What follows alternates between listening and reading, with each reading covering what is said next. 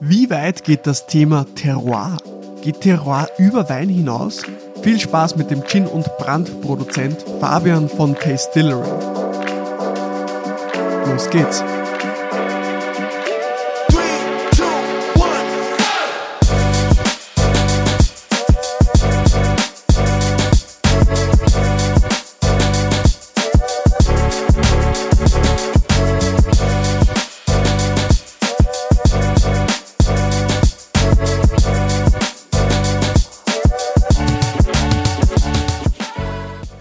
Bevor es mit dieser etwas anderen Folge losgeht, möchte ich mich noch bei diejenigen bedanken, die den Probeschluck-Podcast hören und mit Freunden und Familie teilen. Denn nur so ist es mir möglich, dass ich jede Woche spannende Gäste in den Podcast einladen kann und wir über interessante Themen sprechen können.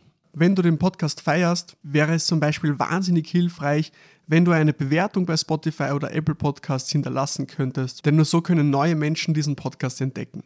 Ich hoffe, du bekommst meine Leidenschaft für Wein in diesem Podcast mit und ich will euch jede Woche mit interessanten Gästen überraschen und das ist nur mit deiner Hilfe möglich. Für 2024 habe ich bereits sehr spannende Podcast-Gäste eingeladen und ich freue mich schon wahnsinnig drauf, diese Episoden mit euch zu teilen. Vielen Dank für eure Unterstützung und jetzt geht's los mit der Folge.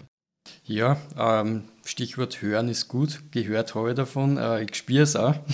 Äh, wir produzieren ja neben Gin auch Obstbrände. Dementsprechend, wir sind im Melk, gehört äh, mhm. Marille auch dazu. Wir haben Marillenbrand, wir haben Marillenschnaps, wir haben Marillenlikör. Und wir schauen halt jedes Jahr wirklich immer, dass wir die Marille aus der Umgebung kriegen. Wir sind ja gesegnet mit der Wachauer Marille. Aber dieses Jahr wird es halt wirklich überhaupt keine Marille geben. Da ist nichts. Es schaut so aus, als wäre alles geerntet worden, aber es ist einfach nichts oben gewesen. Mhm. Und man, beim Braun ist es jetzt nicht so schlimm, weil da steht halt nicht Wachau drauf. Somit sind wir auch freier, mhm. äh, können andere Gebiete noch zugreifen, aber beim Marillenlikör ist es halt schon so, dass Wachauer Marillenlikör draufsteht und dementsprechend sollte auch Wachauer Marille drinnen sein. Unser Marillenbauer hat 700 Bäume und er ist froh, wenn er überhaupt eine Tonne zusammenkriegt. Wahnsinn. Mhm. Ja. Also es tut schon sehr weh. Das, das glaube ich. Das heißt jetzt an die Zuhörer, dass sie äh, heuer noch ganz, also dass sie heuer noch zugreifen müssen mit dem Bestand, ja. was du bei dir ja. hast, oder? ja, weil im Brand lässt man äh, mindestens anderthalb Jahre liegen einmal. Mhm. Äh, das heißt, das wird sich erst auswirken auf nächstes Jahr, Ende nächstes Jahr, übernächstes Jahr. Und beim Likör ist es ja sowieso oh, ja. heuer dann schon vorbei, kann man sagen. Das stimmt. Mhm. Für die Zuhörer, die es nicht wissen, wir sitzen da jetzt in der Distillery ähm, in Melk in der Fußgängerzone ähm, in einen 600 Jahre alten Eiskeller vom Stift Melk, oder? Genau so ist es, ja. Mhm. Was, was machst du? Was ist Distillery? Was, wie kann man die Brennerei oder den Standard eben be bezeichnen? Ähm, wir, die Distillery, sind eine Brennerei mit Verkauf. Also wir haben in dem Kellergewölbe, wo wir gerade sitzen, über 300 verschiedene Spiritosen im Regal stehen von Produzenten aus der Umgebung. Das heißt, alles, was du im Supermarkt nicht findest, ähm, steht bei uns herinnen, Premium-Spiritosen. Und ja, neben Verkauf produzieren wir natürlich auch unsere eigenen Produkte, wie Gin, also angefangen haben mit Gin damals, Gin, Obstbrände, Schnäpse, Liköre und ja. Mhm. Das heißt, äh, wie viele, wie viele Produkte habt ihr im Sortiment? Wie viele Produkte macht ihr selber? Ähm, so im Verkauf haben wir über 300. Mhm. Und selber machen wir, ich habe es ehrlich gesagt noch nicht zählt, also wir haben jetzt sieben Gins heraus. Wir haben, ähm, ja, ich sage mal 13, 14 Brände. Da kommt immer wieder mal was dazu, dann fällt wieder was weg. Wir haben zum Beispiel jetzt im Frühjahr haben wir einen Bärlauchgeist gemacht. Äh, das ist halt wieder so eine Spezialgeschichte gewesen. Mhm. Äh, schauen wir, wie er ankommt. Wenn er gut ankommt, werden wir nächstes Jahr wieder machen. Aber insgesamt würde ich sagen, haben wir um die 20 Eigenprodukte sowas. Das heißt, der Betrieb richtig im, im Wachsen, oder? Ja, ja. Wir geben unser Bestes. Sehr cool. Der Grund, warum dass wir ähm, heute äh, Spiritosen ähm, im Podcast haben, ist, weil ja doch sehr viele Probeschluck-Zuhörer äh, Weinliebhaber sind und wir ein bisschen raus aus dieser Bubble wollen, äh, Neues probieren wollen. Ja, ein ganz spannendes Thema, wo wir exklusiv neue Produkte probieren, die es noch nicht auf dem Markt gibt.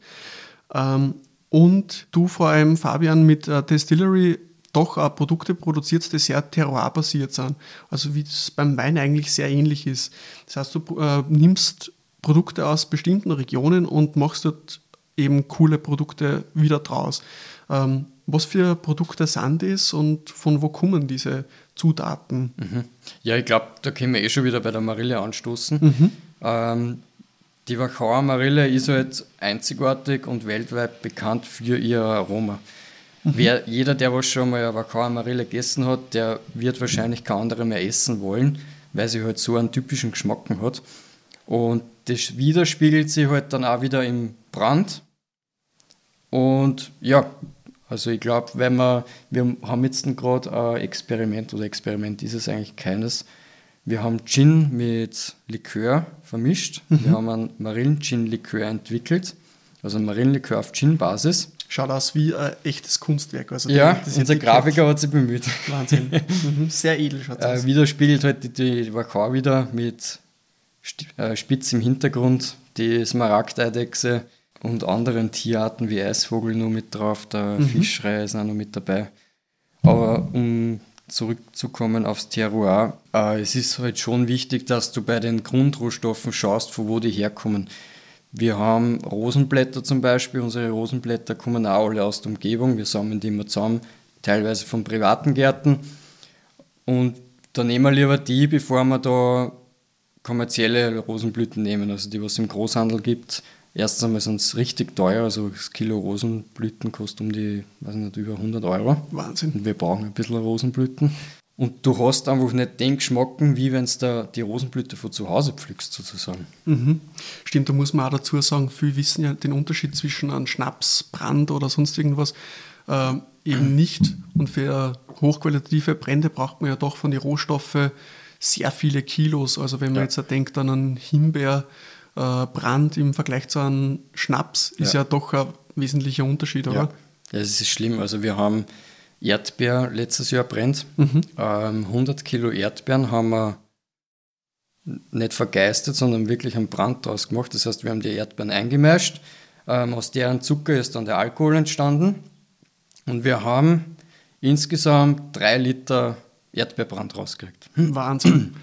Mhm. Man kann sich dann natürlich helfen, wenn man das Ganze vergeistet. Das heißt, äh, man tut dann Neutralalkohol auf die Erdbeeren, lässt das Ganze dann über ein paar Monate sozusagen mazerieren. Und dann brennt man das, dann hast du natürlich eine viel höhere Ausbeute, aber auf der anderen Seite leidet halt wieder das Aroma drunter. Also wie beim Brand. Beim Brand hast du die vollmundige Erdbeere und beim Geist ist es halt in der Nase schön vorhanden, aber hinten nach im Abgang ist die Erdbeere einfach schon wieder verschwunden. Das ist halt mhm. halt typisch für einen Geist eigentlich. Ja. Mhm. ja. Das heißt, man schmeckt die Erdbeere beim Brand umso mehr raus. Da, da ist wahrscheinlich auch dann umso mehr wichtiger, von welcher Region eben die Erdbeere kommt, oder? Ja. Wie, wie reif das ist. Merkt man dann so das Terroir? Kann man das überhaupt dann äh, so herausschmecken? Was ist deine Meinung zu dem?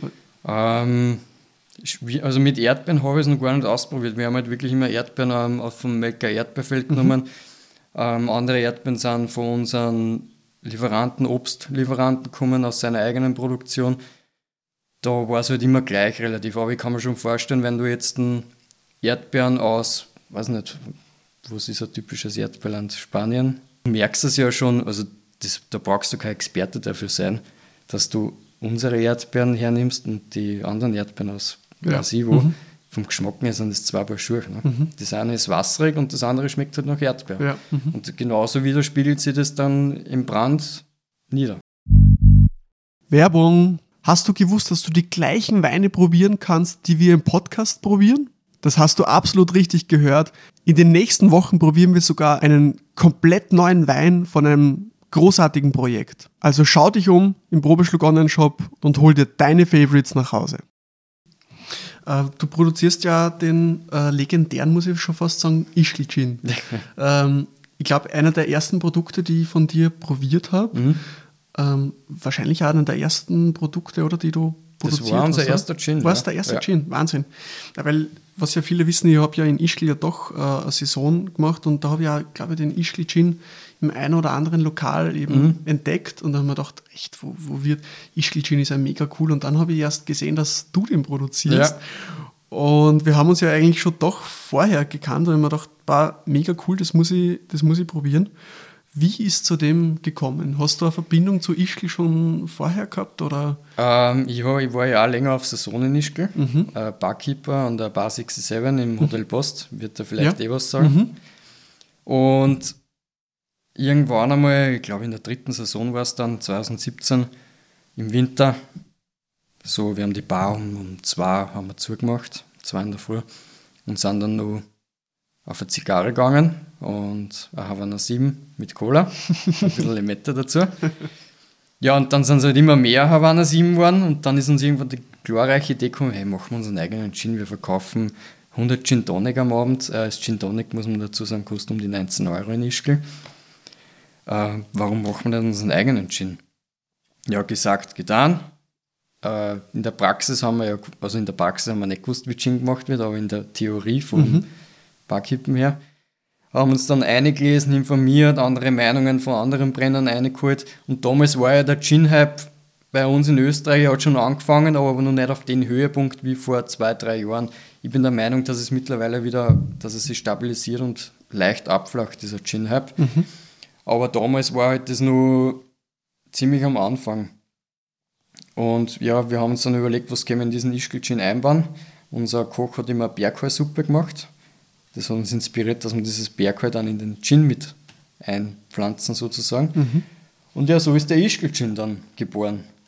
Und Sehr cool. Ja, mit der Hilfe von der Familie, wo ich gearbeitet habe, von der Familie Wolf, ist eben dann das Produkt schnell einmal heraus gewesen. Also sie haben uns das Bergheil zur Verfügung gestellt, ähm, aus eigener Landwirtschaft. Im Sommer sind ja die Skipisten teilweise äh, Weideflächen und so sind wir dann zum Bergheu gekommen. Mhm. Spiegelt ja wieder das äh, Terroir wieder mit, ja. dem, mit dem Bergheu. Ja. Finde ich mega cool. Ähm, weiß jetzt gar nicht, ich glaube, also in Nischkelchen gibt es sogar dort in, in sämtliche Souvenir, wird sogar echt angepriesen. Also mittlerweile, glaube ich, siehst du den in fast jeden, jeden guten Lokal. Ja, ich weiß, ich weiß ehrlich gesagt nicht mehr, ja. wie der momentane Stand ist. Unser Händler ist damals, oder damals, ist heuer sozusagen in Pension gegangen. Und wir sind immer nur auf der Suche nach einem neuen Händler. Also wenn ihr da draußen irgendwen kennt, der was ein Nischkelchen ins Programm aufnehmen wollt, immer her damit. Weil sonst müssen wir wahrscheinlich ähm, die nächste Charge einstellen, weil halt die Flaschenpreise durch, durch die Decke gegangen sind. Das ist mhm. eh überall so. Also ja. in der Weinbranche wird es wahrscheinlich genauso gewesen sein. Äh, die Flaschen allein ich kosten im EK 7 Euro netto. Mhm. Und irgendwann rechnet sich das dann halt nicht mehr. Ja, man muss dazu sagen, die, die Flaschen ist halt wirklich auf edelsten Stand ähm, produziert, also matt schwarz, ähm, lackiert oder ja. Ja, genau. Und ähm, also ihr könnt sich gerne ein, ein, Foto auf Instagram dann anschauen, ähm, werden wir ein Foto hochladen, aber es ist wirklich schon eine sehr spezielle Flasche. Gell? Das muss sich dann schon orientieren. Und wahrscheinlich deswegen auch der sehr spezielle Gin, dass das Package gut passt. Mhm. Ähm, Fabian, wie bist du eigentlich zu dem ganzen Thema? Ähm, ich mache mich jetzt selbstständig, ich produziere jetzt da auf, auf ähm, Vollzeitbasis mhm. jetzt da Spiritosen, Gin und, und ähm, Liköre. Wie, wie bist du zu dem Thema gekommen? Hat dich das so interessiert? Ähm, ja, es war Spiritosen, war immer schon eigentlich ein Hobby von mir. Mhm. Also nicht, weil ich es gern trinke, sondern wie es gemacht wird, ähm, die Geschichten dazu. Jeder Spiritose hat eine eigene Geschichte.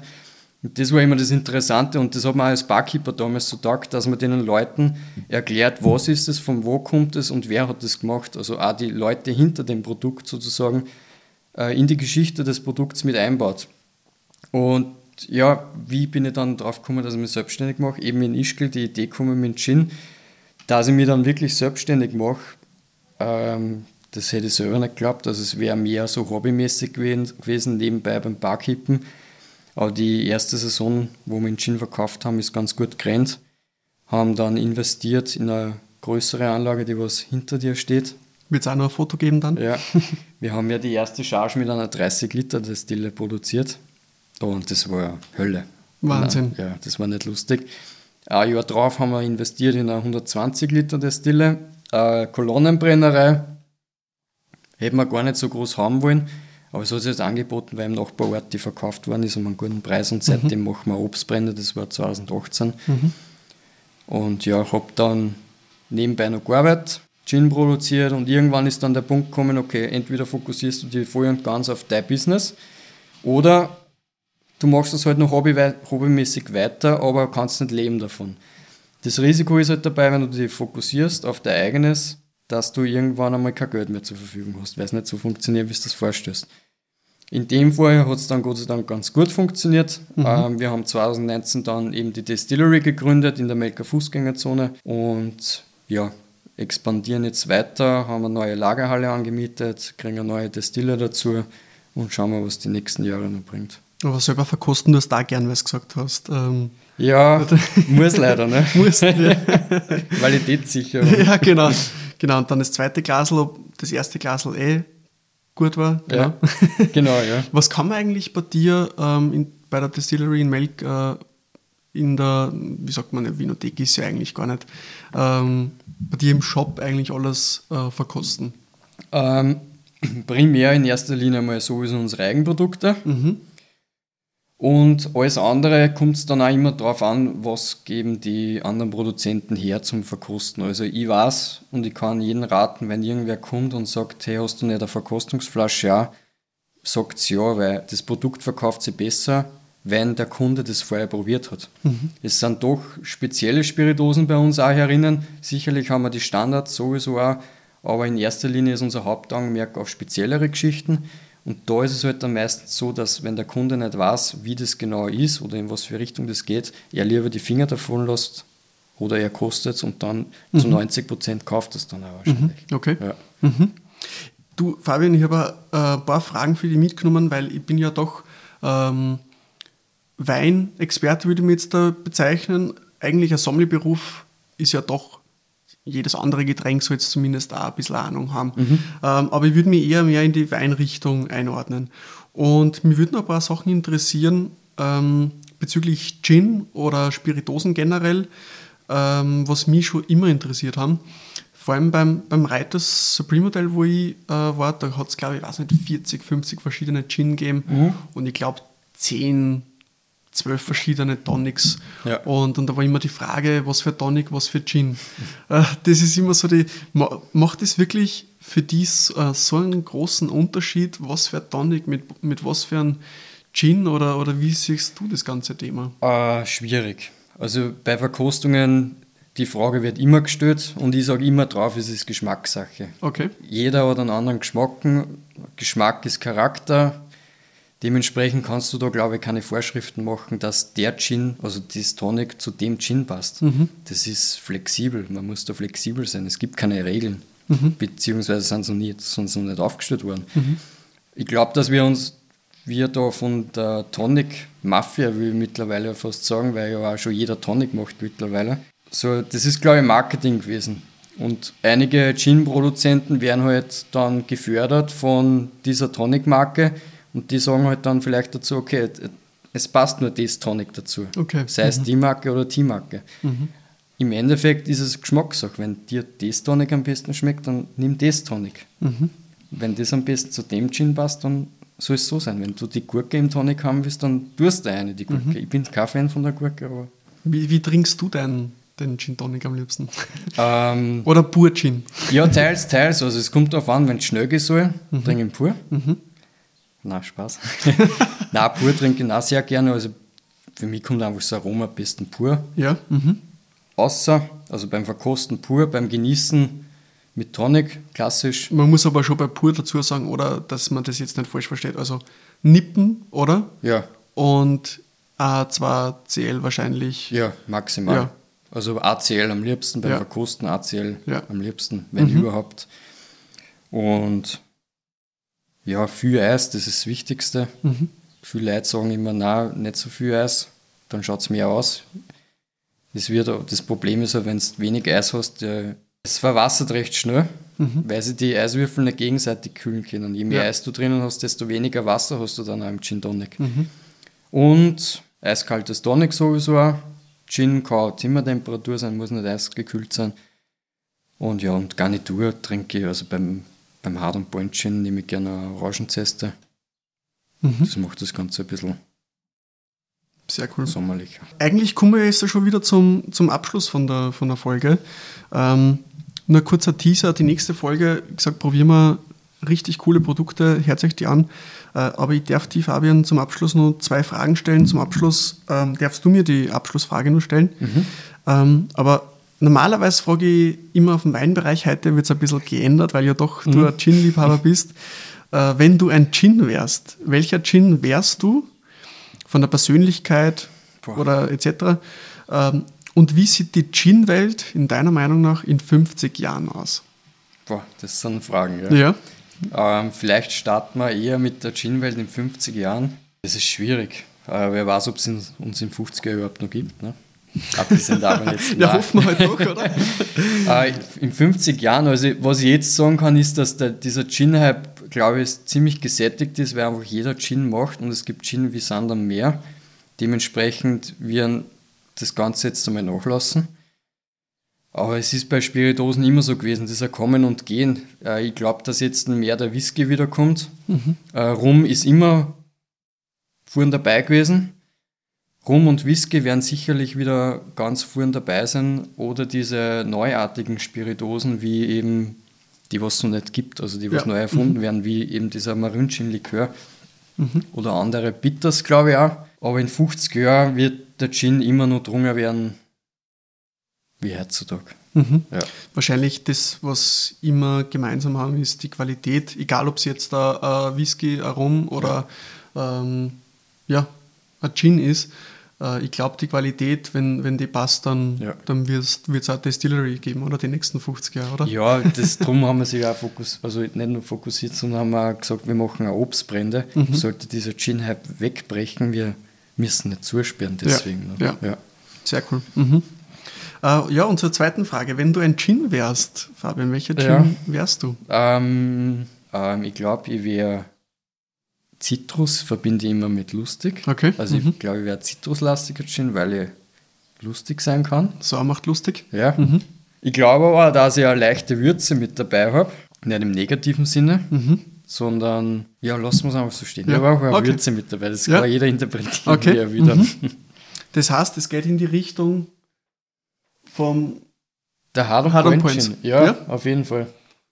Sehr cool. Das widerspiegelt mich, glaube ich. Ja. Mhm, sehr cool. Ja, das heißt probieren. Mhm. Ähm, ja, was ist die, die Frage an, an mich mhm. zum Abschluss? Was ähm, hast du ähm, mitgebracht? Ich weiß nicht, ob, der, ob dir schon irgendwer die Frage schon mal gestellt hat, aber mich würde brennend interessieren, was die dazu bewegt hat, die selbstständig zu werden. Okay. Warum ich mich selbstständig gemacht habe, war eben der Punkt, äh, der Brennende in, in Ischgl ja. auch. Und deswegen habe ich es so spannend gefunden, mit dir eben den, den Podcast aufzunehmen, weil es ja doch äh, zwei Richtungen sind von uns, die anders sind, aber mhm. doch irgendwie in die gleiche Richtung gingen. Ähm, und das war eben der Punkt in der Saison, wo ich gesagt habe, na, ich möchte mich selber verwirklichen, ich möchte ähm, die Produkte anbieten oder verkaufen, die ich gern hätte. Äh, ich möchte zu 100% mein Ding machen.